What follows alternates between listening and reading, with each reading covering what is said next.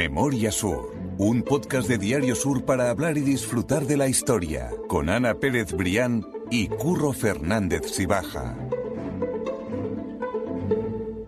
Hola Ana, ¿qué tal? Hola Curro, buenos días. Hoy estoy muy contento. Bueno, primero porque continuamos con ese apoyo de Cajamar eh, semanalmente, así que hay, que reconocerlo y hay que recordarlo, por supuesto. Sí, sí, empezábamos la semana pasada y, y, bueno, en realidad con todos los temas de historia, con los que publicamos en la web y con los de papel, pero bueno, como eh, buque insignia de esta aventura de la historia con el podcast. Así que, que sí, recordar que desde la semana pasada este espacio está patrocinado por Cajamar. Eso es, contentos y agradecidos. Y también decía que estaba muy contento porque eh, por primera vez creo vamos a tratar un tema que, que, está recién publicado. Entonces va a ser como si tú, que es quien ha escrito sobre ese tema, hubieses estado narrando ese hecho histórico y, te tenemos fresca y te tenemos con todos los datos en la cabeza para contar algo como si fuese prácticamente una crónica del día. Sí, además, Curro, nunca mejor dicho, porque estamos grabando un miércoles, hoy miércoles. Hoy miércoles. Eh, he estado todo el fin de semana entre archivos, entre eh, prensa para poder publicarlo el lunes porque bueno, la semana pasada me di cuenta que entre el 25 y el 26 de abril se cumplía justo, eh, se cumplían justo 100 años del incendio de la aduana. Sé que llegamos a hablar de aquella tragedia en uno de los podcasts, pero eh, me preguntaba cómo se habría contado en la prensa de la época, pues, aquel incendio devastador en, la aduana, ¿no? Entonces, bueno, pues efectivamente recurrí a nuestra fuente de cabecera, que no es otra que el archivo de Narciso Díaz Escobar, y allí es que curro, hay auténtico oro. Eh, me metí en los periódicos del 26 de abril, porque hay que recordar que el incendio se desencadenó entre el 25 y el 26 de abril, la madrugada del 25, en torno a la una y media de la mañana. Bueno, el 26 de abril no había nada. ¿Por qué? Pues precisamente porque se había desencadenado el fuego a la una y media de la mañana y ya los periódicos estaban cerrados, ya habían cerrado sus ediciones y no tuvieron esa oportunidad de salir al día siguiente con, con el incendio. Pero bueno, a partir del 27 de abril eh, fue un impacto eh, absoluto en la ciudad y la prensa de la época pues efectivamente se hacía eco de de aquella tragedia, ¿no? De aquella noche, además, dantesca, eh, que habían vivido por adelantado desde, desde los pies mismos de la aduana, ¿no? Porque además también hay que recordar que las principales redacciones de los periódicos de la época estaban todas en la zona centro. Es decir, que en cuatro pasos te, te plantaba en el lugar de la noticia, en este caso la aduana. Vamos a coger el mismo ejemplo de cómo tú has encarrilado ese, ese artículo recordando lo que allí pasó, porque me ha gustado mucho, creo que es muy original el hecho de ir paso a paso, día, día a día realmente, contando cómo, cómo los periódicos fueron cubriendo esa información en los días posteriores al incendio. Y vamos a hacer lo mismo, pues eso, a modo prácticamente de una crónica de lo que allí se contó, de lo que allí ocurrió, porque es un hecho histórico de Málaga que quizás no es tan reconocido como otros, pero que, fue un antes y un después en la ciudad, y hace 100 años. Absolutamente. Mira, yo ponía en el, en el subtítulo de la información... Eh, pues que la ciudad quedó absolutamente enloquecida, porque no podían, no podían creer que cuando empezaron las campanas de la catedral a dar el aviso de que algo ocurría, eh, rompiendo el descanso de los vecinos, pues que, que, realmente el fuego que ya habían empezado a adivinar en la parte de la aduana iba a ser tan gravísimo, ¿no?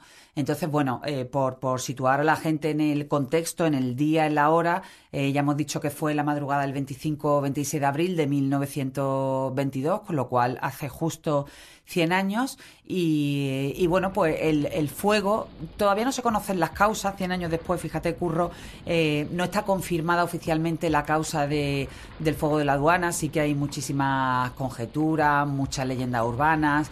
Bueno, hay gente que, que dice que efectivamente el fuego se desencadenó y es la tesis más plausible en la vivienda número 9, en una vivienda superior en una de las esquinas y que aquello, aquello cerró o la gente pensó eh, que vivía en la zona superior de la aduana, que se cerraban todas las vías de salida. Ahora contaremos cuál fue ese efecto.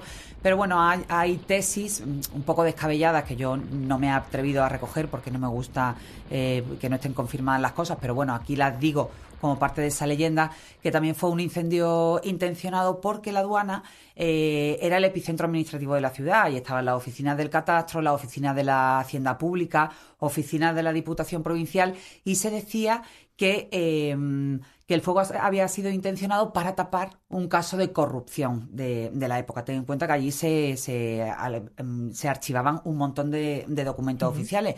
De hecho, uno de los efectos, lógicamente, el más grave y el más irreparable fueron las 28 vidas que se perdieron, pero también se perdieron toda esa documentación de la época, que, que, que aquella pérdida fue también muy, muy importante, pero bueno, lógicamente ha pasado a un segundo plano por, eh, por la, por la enorme devastación humana, ¿no? Pues sí.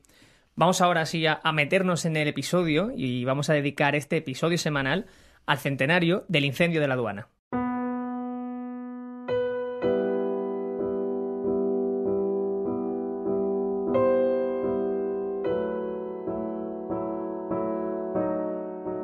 Estamos muy bien, Ana, porque eh, hemos dicho que hoy es miércoles 27 de abril y no, no, hoy estamos en martes 26. O sea, es que estamos un poco los dos que hemos empezado el podcast. Es verdad. Estamos que no, que no estamos. Estamos en otro día Estamos- diferente, es verdad, es martes. Hoy estamos grabando esto en un martes 27 de abril. Como o sea, hoy- trabajando, ¿sabes lo que me pasa? Que como he estado trabajando el fin de semana, Sí, me- sí. eh, estoy ya pasada de vuelta. Jornada continuada totalmente. Totalmente.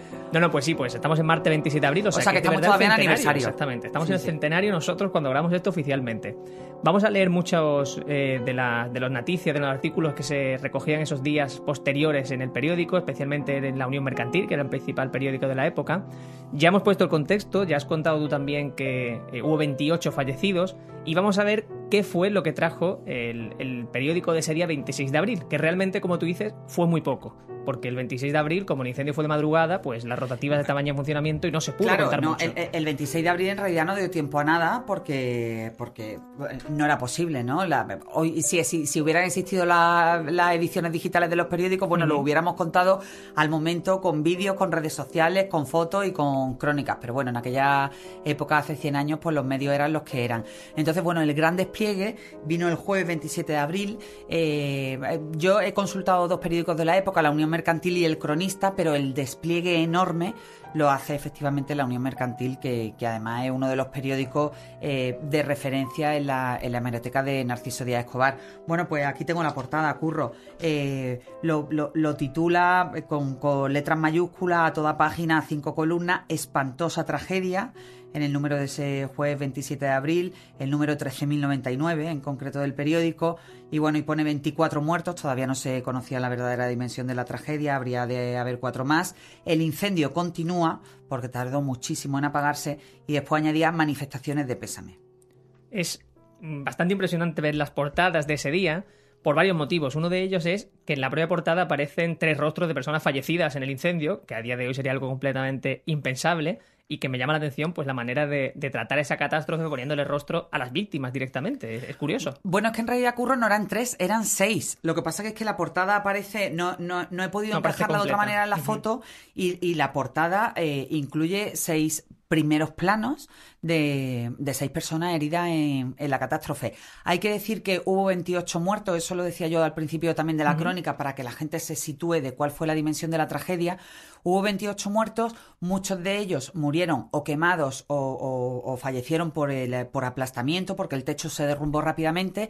Pero es que, como te decía, eh, la gente pensaba que el, fuego, que el fuego de la aduana venía de abajo y entonces evitó salir al patio central para intentar buscar una salida. ¿Qué ocurrió? Ocurrió pues que la gente de las guardillas, que es donde realmente hubo un efecto más devastador, corrió hacia las ventanas. Claro. Y tú te puedes imaginar, si tú tienes la, la- la imagen de la aduana en la cabeza, desde la parte de la guardilla a la calle hay al menos 30 metros. Sí, sí, sí. Entonces, bueno, eh, eh, en un momento a- absolutamente dramático, muchas personas tuvieron que elegir, curros, si, eh, si morir quemadas o, O intentar o- o salvarse intentar de salvar- saltar por la ventana. Y entonces muchos de, de ellos pues también murieron cuando se arrojaron a la calle, no, no, no lograron, no lograron salvarse. ¿no? Eh, los vecinos que rápidamente allí se montó un revuelo en los alrededores de la aduana, intentaron hacer lo que podían, con mantas, con lonas, con todo tipo de, de artilugios, pero bueno, es que la caída era casi casi mortal de necesidad. Entonces muchos de ellos, de los que aparecen, en- de, de estos supervivientes que aparecen en la primera portada de la Unión Mercantil, eh, en realidad no eran víctimas del fuego, sino que eran víctimas de esa precipitación a, a la calle, ¿no? Te puedo eh, hablar de algunos, eh, de algunos protagonistas porque, como tú has dicho, hoy sería absolutamente impensable que al día siguiente un periodista fuera capaz de entrar en el hospital o en la casa de socorro, en lo que fuera, en este caso concreto era el Hospital Noble, del que ya hemos hablado en alguna ocasión, y el Hospital Civil, bueno, pues se ve que el periodista de suceso de, de la época entró tranquilamente con su cámara de fotos, tuvo acceso a los enfermos, tuvo acceso a los testimonios y se publicó, curro como si nada, la imagen, el primer plano, pues de la persona en concreto, pues convaleciente, seis en total. Sí, sí, hay Una que- cosa absolutamente impensable para la época, igual que otro detalle del, del último día de- del que vamos a hablar hoy, de ese domingo, de, un testimonio de un superviviente, pero bueno, lo dejamos para un poco más adelante. Y déjame decir, Ana, antes de, que arranque precisamente, porque te iba a decir que creo que es interesante hablar de cómo lo contaron, contar los nombres exactamente para recordarlos también, por supuesto. Y también decir que invito a la gente que en las notas del podcast eh, vamos a dejar el enlace a esa noticia del periódico y le invitarles a que se metan. Porque para, claro, para, que puedan ver, la portada. Tanto la portada como el resto de imágenes de que hay en el artículo que son de verdad porque además se lee bastante bien. Pues mira, entre los seis primeros planos de algunos de estos heridos en el incendio, estaba el caso del niño Antonio Martín, un niño, curro, o sea, hacerle la foto a un menor. Eh, eh, es que eh, insisto en eso porque yo cuando lo veía decía, Dios mío, hoy estaríamos detenidos, denunciados y casi casi lapidados por, por el Tribunal Popular de las redes sociales, ¿no? bueno, pues el niño Antonio Martín salió a toda página en la Unión Mercantil con el pie de foto tiene fractura de brazo y piernas sufridas cuando a instancias de su padre se arrojó a la calle. Imagínate que es que los padres, eh, ahora, contaremos el contexto, ¿no? Porque realmente en esas guardillas de, la aduana lo que habían eran las familias trabajadoras de, los servicios de la aduana. Sobre todo las, los tipos de trabajo más, eh, bueno, mm, más humildes, ¿no? Pues los guardias civiles, los porteros, los bedeles, todo eso vivían en las guardillas con, su, con sus mujeres, con sus maridos y con sus hijos y hasta con sus padres, ¿no? Bueno, pues eh, Antonio Martín fue uno de, ellos. También se recoge la fotografía y eh, la pequeña reseña de José Cañamero, que era portero de la aduana. Decían de él que ha visto morir junto a él a un hijo de 19 años cuando se arrojaron por la ventana y ha perdido en el incendio a su esposa y una hija. También recoge la imagen de Antonia Candiles, madre del niño Antoñito, que se encuentra muy grave y con síntomas de enajenación mental. También se habla de Miguel González, de Miguel González, carabinero, que aparece en la imagen inconsciente, inconsciente. O sea, a este pobre hombre probablemente ni le pedirían permiso. Después de haber perdido a sus dos hijos y a su padre. Y Antonio Fernández, en último lugar, que se encuentra gravísimo a sus 15 años, a consecuencia de las lesiones sufridas cuando se arrojó por la ventana después de salvar a una mujer. Es espectacular, simplemente por cómo se cuenta y por pensar en el hecho de cómo se tuvo que dar y la lección de saltar al vacío, literalmente. Claro, sí, es que yo creo que en esos momentos absolutamente... Eh, esos momentos eh, tan extremos no te permiten pensar, ¿no? Y sobre todo eh, ten en cuenta cuál, cuál fue la, el dilema enorme al que se tuvieron que enfrentar muchos padres y muchas madres, ¿no? De decir, bueno, ¿qué hacemos con los, con los niños pequeños? pensaban realmente que, que, que la escalera no estaba en funcionamiento porque el fuego había empezado allí. Después hay algunas crónicas que, decían que uno de, las personas que vivían abajo, bueno, porque arriba, como he dicho, ya vivían los, los trabajadores más modestos, pero la segunda y la primera planta eh, eh, estaban destinadas a los altos funcionarios, a los funcionarios eh, de, de rango más superior, y avisaban de que por ahí se podía bajar. Pero tú imagínate el revuelo que había montado entre el fuego, los gritos, los derrumbamientos y tal, que la gente huyó despavorida hacia las ventanas. Claro. Vaya, de hecho, el, periodista cuando se pone a escribir la crónica, y eso es otra mm, cosa que me llama muchísimo la atención y que también hemos comentado aquí en más de una ocasión, bueno, pues eh, eh, eh, el, lenguaje absolutamente grandilocuente, catastrofista, lleno de giros, lleno de, de metáforas y a mi juicio, y, si se me permite la crítica, bueno, no una crítica, la observación, ¿no? Es un lenguaje a veces demasiado mm, cursi en exceso, porque quieres ponerlo tan trágico, tan trágico, tan trágico que resulta, mira, te voy a leer un extracto. Sí, eso te iba a decir, que tenemos, hay un párrafo en el que se, habla muy bien de esa, de esa parte y sobre todo que el propio periodista deja entrever que no sabe cómo explicar lo que está claro, Pero es que tú no puedes poner en una crónica si te dedica a eso que, que, que tú no, no eres capaz de, de, contar eso. pagan para eso, literalmente. es decir, te pagan para eso. Sí, sí. Yo, vaya, no he tenido que cubrir cosas tan trágicas como un incendio con 28 muertos, pero créeme que en 25 años de profesión he tenido que cubrir todo tipo de cosas y, bueno, pues algunas te cuestan más, otras te cuestan menos, pero jamás se me ocurría decir esto es tan grave lo que he vivido que soy incapaz de contarlo. Bueno, pues el cronista de la Unión Mercantil eh, se muestra incapaz, lo pone entre comillas, voy a leer ya extracto seguido, incapaz de escribir sobre la tragedia imponente. En nuestra vida de periodista, dice, jamás presenciamos nada más trágico ni más emocionante. Vale, hasta ahí correcto. Y ahora dice, para los que son padres, más comprensible será el horror de la tragedia al saber, como otros iguales a ellos que tenían sus hijos, carnes de sus carnes y alegría de sus vidas, a los que despedían con besos eternos arrojándolos al espacio. Sí, sí, es que eso ya es... O sea, es como el triple giro con, con tirabuzón. Que, que, está muy bien porque además no, no, no quiero, no quiero tampoco excederme en la, en, la reflexión sobre la manera de escribir, pero eh, realmente este hombre pues se exponía a, una crónica absolutamente dramática, pero claro, de ahí a decir que, que, se despedían con besos eternos arrojándolo al espacio, cuando puedes poner algo tan contundente como, ¿no? como que un padre ante la, eh, la circunstancia atroz de elegir pues prefiere que su hijo eh, caiga por una ventana que muera víctima de las llamas. Sí, cuando la... Creo que es muchísimo más eficaz. Cuando la lección más dura es, o más, más mm. viable para seguir vivo es lanzarlo por la ventana. O sea, sí, sí, Es, curioso, es curioso. Es que a mí me mm. llama mucha atención esa manera No, pero yo tengo que decirte, Curro, que a mí me encantan eh, las crónicas de, de, aquella época, que, que, mm, es que me paso las horas muertas leyéndola porque, porque además aprendo muchísimo, ¿no? De, de, de, cómo se escribía en aquella época, oye, y de, y de cuáles eran las herramientas que se manejaban. Y también he de decir una cosa en descargo de lo que acabo de decir, que no quiero que se me interprete como mm, algo, bueno, algo que, que, lo deja eh, más pequeño. Antes se hacía un periodismo de calle y, y, he de decir desde aquí, no tiene nada que ver con la aduana, pero en fin, eh, que realmente es el periodismo que tiene valor. Hoy también seguimos haciendo el periodismo de calle, pero el ir allí, el levantarte, el ir a la aduana, el estar en el incendio y, en hablar realmente y ver lo que ocurría con la gente que caía, que salía, que eso hoy en día... Em, pues no todas las veces tenemos la oportunidad de, vivirlo así, ¿no? En la mayoría de los casos, pues bueno, por, cuestiones elemental de tiempo y de, y de espacio, llegamos tarde a los sitios, ¿no? Y nos tenemos que conformar con, eh, bueno, con, con, lo que vemos y con lo que nos cuentan, pero no tenemos la oportunidad de verlo así. No, no, y, casi, que se me ocurre con lo que tú estás diciendo otra reflexión y, ya seguimos con el podcast, el tema de que estamos hablando que cuatro días después, como vamos a ver, se sigue dando información nueva sobre ese incendio.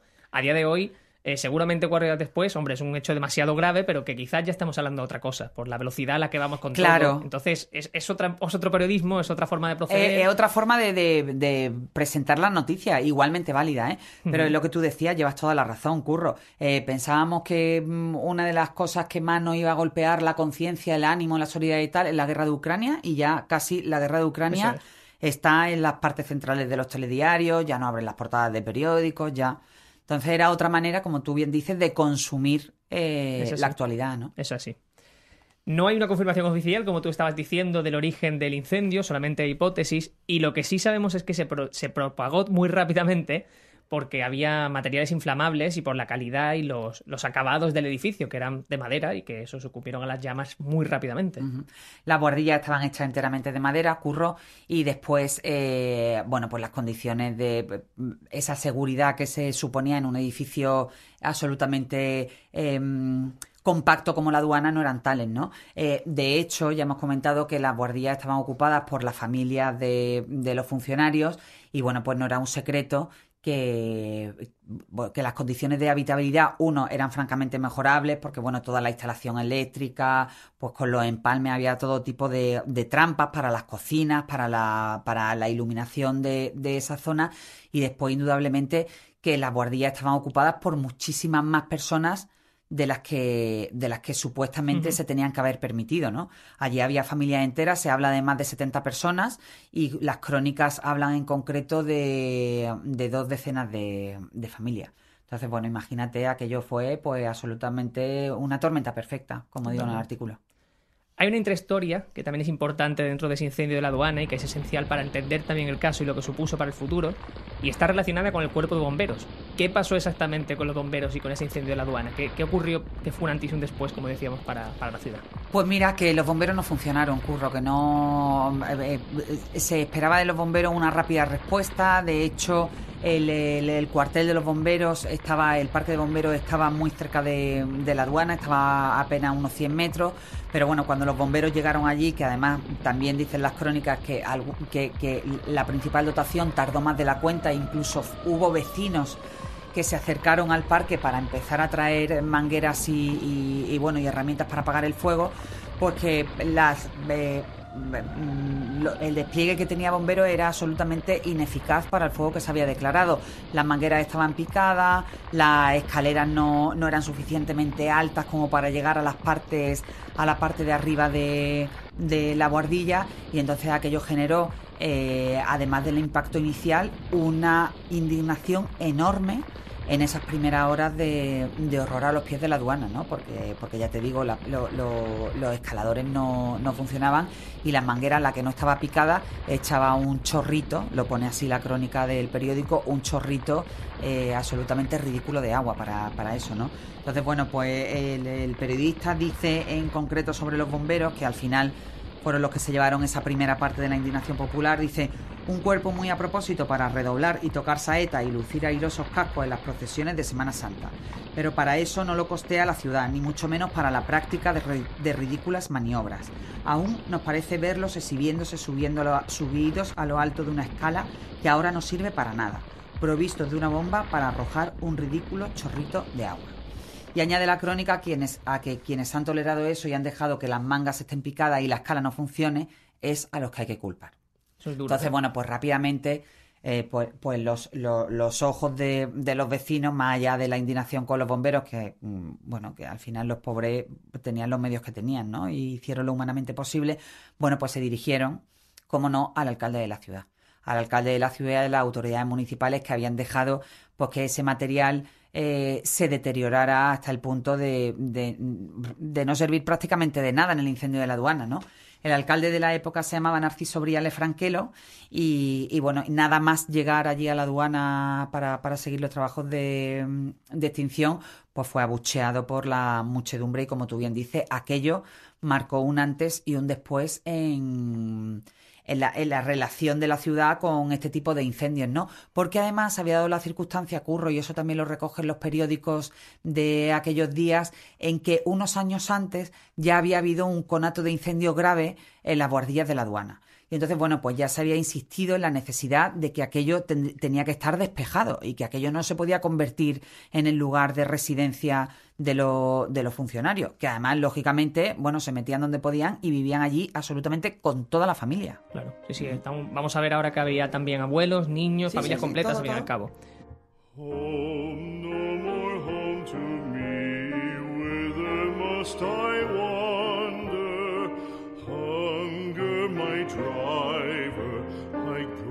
Eso es lo que se cuenta en el periódico del día 27 de abril. Vamos ahora a repasar un poco lo que se fue sucediendo en los días 28 y 29 y básicamente se van conociendo nuevos casos, nuevos rostros, nuevos nombres, como por ejemplo los de los porteros de Diputación y portero de Hacienda, que son otros víctimas de ese incendio que se cuenta su caso en esos, en esos días en el periódico. Pues sí, efectivamente, Curro, pero déjame antes que te haga una apreciación, ya que hablábamos antes de esa manera de escribir Decía el cronista que en la primera jornada el saldo de víctimas efectivamente creció a la misma velocidad que el fuego.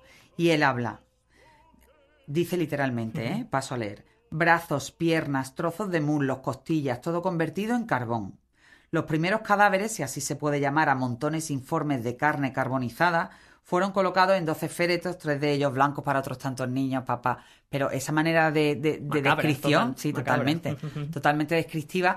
Y bueno, y esos cadáveres y esos féretros, los que iban sacando, fueron conducidos al cementerio de San Miguel, que ya hemos hablado en alguna ocasión de, ese lugar, que bueno, que abrió 30 zanjas para, para los heridos y como, como, bien dice, ya al día siguiente pues siguen las crónicas sobre los trabajos de extinción. Ya pensaban que el número de víctimas estaba cerrado en 24, pero siguieron apareciendo cadáveres. En concreto el viernes eh, aparecieron dos más debajo de los escombros y aún pues tenían que, morir dos personas más, dos, eh, dos heridos más hasta ascender a, la, a las 28 víctimas. Como tú bien dices también, Curro, eh, pues hubo el caso de, pérdidas de familias eh, enteras, ¿no? Eh, tú referías el caso del portero de la Diputación. Algunas crónicas hablan de él como Andrés Márquez. Yo, de hecho, lo ponía en la primera crónica de, mm, de la aduana, porque así, así lo vi en, en, los documentos históricos, pero en la prensa, sin embargo, se, se refieren a él como eh, como Andrés Márquez, perdona, se referían a él anteriormente como Andrés Arce. Entonces, bueno, pues este portero de la Diputación fue uno de los que se llevó la peor parte. Fue el caso de familia que desapareció por completo, porque él murió junto a su mujer, que se llamaba Ana, sus seis hijos, su cuñada María y los hijos de, mm, de esta. También pasó a la historia del incendio el portero de Hacienda, que se llamaba Diego Peña, que él murió eh, junto a su mujer Isabel y sus tres hijos, o de José Cañamero, que ya hemos hablado de él al principio porque era uno de los que aparecía en la imagen de esa primera portada, que efectivamente eh, recordamos que murió, él se arrojó por la ventana junto con su hijo de 19 años, el hijo murió, él no, él consiguió salvarse y en el incendio también murieron su mujer y su, y su hija. Hay un detalle también que quizás es algo incluso, pues no sé cómo llamarlo, eh, macabro, eh, de mera casualidad, y es el hecho de que la última junta de teatros, que entiendo que es como una especie de, junta informativa que se celebraba en la, en la propia aduana, uno de los, temas, de los temas que se trató fue precisamente la necesidad de eh, buscar una solución a todas esas viviendas que había y de, y de garantizar la seguridad al fin y al cabo. O sea que lo último que se trató allí fue precisamente una manera en la que se Claro, es que, es que al final eh, el, destino es caprichoso, ¿no? Y yo rebuscando entre los papeles de Narciso Díaz Escobar, de repente me encuentro eh, un papelito de, de él, de Narciso Díaz Escobar, dirigido a él precisamente de esa junta de teatro que lo convocaba el 24 de abril, unas horas antes del incendio, ocurrió que se desencadenó el 25, pues esa junta de teatro para abordar eh, la actuación en caso de incendio devastador, bueno, en los teatros de la época, sin saber quizás que donde tenían, tendrían que aplicarse una hora después sería en la propia aduana, ¿no? Imagínate. Entonces ese papelito resultó bueno, como un cruel vaticinio de lo que, de lo que estaba por ocurrir. Totalmente, totalmente. Si nos vamos ya a la edición del domingo 30 de abril, que es con la que vamos a terminar este podcast, vamos a ver que empiezan a recogerse ya los testimonios directos de los afectados. O sea, vamos a ponerle cara, y no me refiero ya eh, a ponerle cara como una imagen tomada sin permiso, sino a de verdad a posar, por decirlo así, para el periodista y a contar la historia de, propia voz. Y ahí es donde encontramos un titular enorme, la Unión Mercantil, que dice, habla el niño Pepito González. Y es una imagen que lo acompaña, en la que se ve a ese niño, y vamos a ver qué cuenta y quién es ese niño. Pues mira, Pepito González, que en realidad su nombre era José González Cabello, eh, era un niño de 11 años que consiguió salvarse, miembro de una familia también muy extensa, compuesta por abuelos, por padres, hermanas, eh, que, fue bastante afectada en el incendio.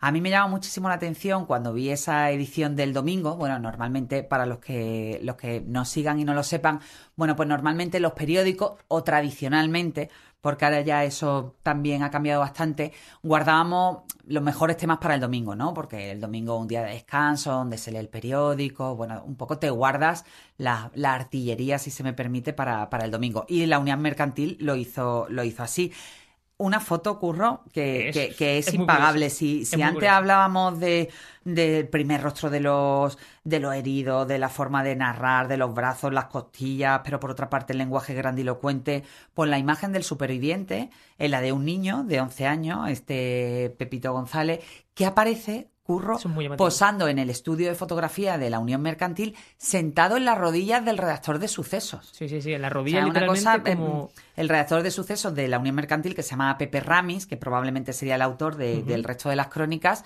eh, con, el, con el niño eh, sentado en su regazo. y es para eh, que se me entienda, y, con todo el respeto, como si fuera José Luis Moreno. O sea, es que sea el niño literalmente Porque en es que además el niño, y lo, dice en el pie de foto, es que el niño tiene la mirada completamente perdida después de lo que el pobre había sufrido eh, unos días antes, ¿no? Pero me choca la, la, composición, la manera de vender la foto, que es una foto además impagable, porque hay que recordar que en aquella época todavía, bueno, pues la foto no era algo muy habitual en la prensa de la época, ¿no?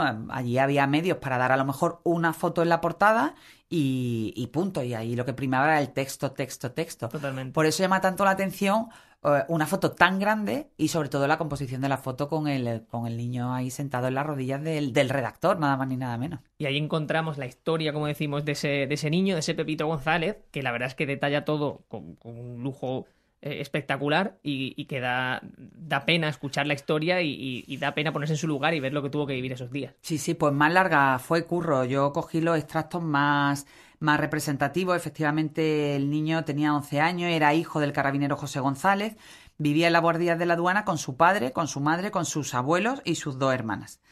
Y entonces arranca la crónica como una especie de, de entradilla que hace el, el, redactor, Pepe Ramis, dice, ante el dilema de que pereciesen achicharrados, eh, se entiende los hijos, y después de ver desaparecer al anciano entre las llamas, el padre fue colocando a sus hijos en la cornisa de la ventana interior. Aquellos niños, paralizados por el terror, cayeron a la calle empujados por su propio padre, cuando a éste ya las llamas lo reducían a la impotencia.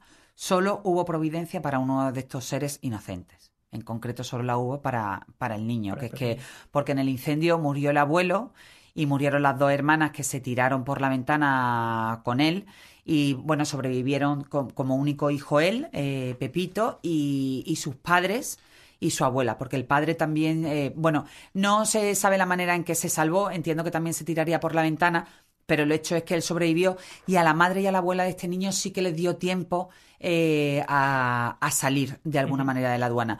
¿Cuál fue el problema? Pues que el padre de este niño, carabinero José González, bueno, intentó también eso es humano, ¿no? En este tipo de, cosas. Hacer un pequeño atillo, pues con la poca ropa que tenían, ¿no? Entonces, bueno, aquellos segundos, aquel minuto, pues fue determinante para, para lo que marcó la diferencia entre la vida y la muerte, ¿no? El hecho es que el abuelo, salieron todos de, de esa habitación, de esa guardilla, salieron los tres hijos y el, eh, y el abuelo, el abuelo murió y bueno, y, las dos hijas, las otras dos hermanas de Pepito, una tenía siete años y otra tenía diecisiete, eh, María y, y, Josefa, pues murieron al caer desde la ventana. Pero él cuenta, él, eh, él cuenta porque le, le dice al periodista, yo lo recuerdo todo perfectamente, dice, verá usted. Eh, da esos antecedentes de cómo fueron esas horas previas al incendio, que a mí hay un dato que aquí me llama mucho la atención y que también voy a comentar contigo. Dice, verá usted, yo estuve levantado hasta tarde haciendo unos ejercicios que tenía que presentar en el colegio el miércoles. Y cuando los terminé, me mandó mi madre a por mi hermana mayor, 17 años, que estaba en el colegio de las Teresianas. O sea, el hermano menor, que tiene 11, años, va de noche a buscar a, la hermana mayor, que tiene 17, porque claro, las mujeres no podían volver sola en aquella época. Es algo que aún... Es un detalle muy significativo. Claro, que, me, que, me llama la atención de cómo... Y además esto no era cuestión de clases sociales, esto lo hacía todo el mundo. Una mujer no podía ir sola por la calle. Entonces tuve ahí al chaval de 11 años recorriendo el parque pues para, para recoger a su hermana que estudiaba en el colegio de, de las Teresianas, ¿no? Entonces, bueno, regresan y dice, al regresar nos acostábamos, nos acostamos, estábamos ya dormidos cuando mi padre nos despertó a todos diciendo que había fuego y que nos vistiésemos. Como te digo, bueno, la madre y la abuela, que era una anciana impedida, lograron salir, pero ellos ya pues se quedaron encerrados en esa ratonera. Entonces, bueno, pues Pepito dice, mi padre cogió a mi hermana pequeña en brazos y mi hermana me cogió a mí de la mano. Mi abuelo venía detrás, pero cuando llegamos a la escalera ya estaba ardiendo y se había hundido. Soían gritos por todas partes. Nos asfixiábamos y nos fuimos a la ventana. Mi abuelo no llegó, no lo vi más. Eso es, es duro, ese, fragmento, sí, sí. Sí, absolutamente. Entonces, bueno, ya llega el momento atroz de, colocarse en las ventanas.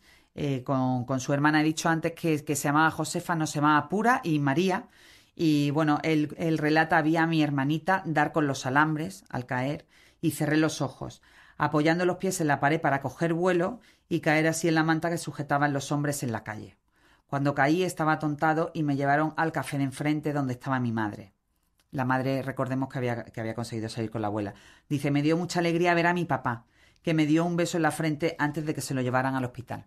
El padre, bueno, el padre eh, al final eh, resultó herido muy grave, pero, pero bueno, consiguió salvarse, ¿no?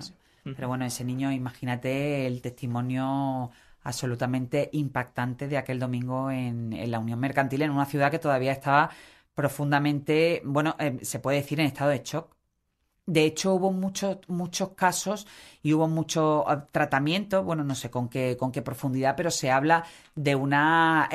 antes se hablaba de la enajenación mental, ¿no? Transitoria que afectó a, a, bastante gente, no solo a víctimas, sino a, a vecinos que, que, se enfrentaron aquella noche con aquella imagen absolutamente dantesca. Algo traumático totalmente, mm. así es.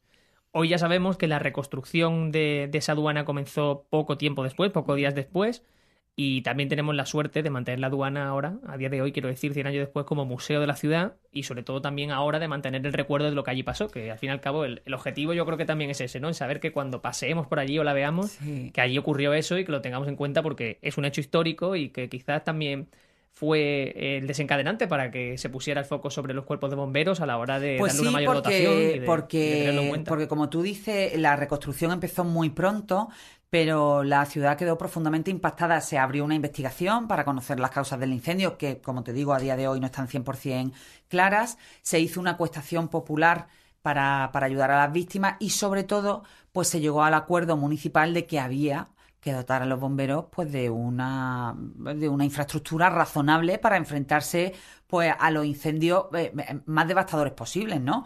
Ten en cuenta que en aquella época pues era, había edificios de referencia como la aduana, como la catedral o imagínate pues otro edificio emblemático que si se desencadena un incendio ¿qué? y si no, si no te funciona la, la escaladora o tienen las mangueras picadas. Entonces, bueno, eh, a mí también me gusta siempre recordar, yo te reconozco que cuando, cuando me di, cuando, cuando conocí el incendio de la aduana, ni siquiera lo tenía yo en las referencias de que me lo hubieran contado. Y me sorprendió muchísimo ese, ese incendio, sobre todo también porque se solapa con otras tragedias de, de ese arranque convulso de, del siglo XX, ¿no? Hemos hablado además también de, del Neisenau, del, del, hundimiento de la fragata del Neisenau en, en el año 1900, eh, o sea, el arranque del siglo XX no, pudo, no pudo ser peor. Eh, donde murieron más de 40 personas. Después estuvieron las inundaciones devastadoras de 1907, conocidas como la RIA, eh, donde hubo 20 muertos. Y bueno, y, y, y, unos pocos años después, una década después, 14 años después, el incendio de la aduana, ¿no? Entonces, bueno, eh, ya que hablamos de, de, las tragedias, esas tres que, que, sirvieron para estrenar el siglo XX, pues son absolutamente horripilantes. Bueno, un primer eh, mitad de siglo complicado, luego por supuesto también con guerra civil y tal en, en sí, Bueno, claro, es que el siglo XX es el siglo convulso por excelencia, ¿no? Bueno, tampoco lo que llevamos del XXI está siendo mucho mejor. No vayamos, ¿eh? no vayamos tampoco a hablar más de la cuenta ahora. Pues ha quedado un podcast un poquito más de lo normal, pero creo que merecía la pena porque era un centenario, eh, pararse a hablar de, esta historia, contar los nombres, y aunque ya hicimos un podcast sobre este tema contando más el origen del incendio, era importante también contar más detalles y, recordarlo en la fecha redonda. Las voces, las voces, siempre hay que escuchar las voces de la época. Totalmente. Pues Ana, mil gracias y nos oímos la semana que viene. Muy bien, Curro, gracias a ti siempre. Memoria Sur es un podcast de Diario Sur. Escucha un nuevo episodio cada semana en iVoox, Spotify, Apple Podcast y consulta las referencias de este episodio en diariosur.es.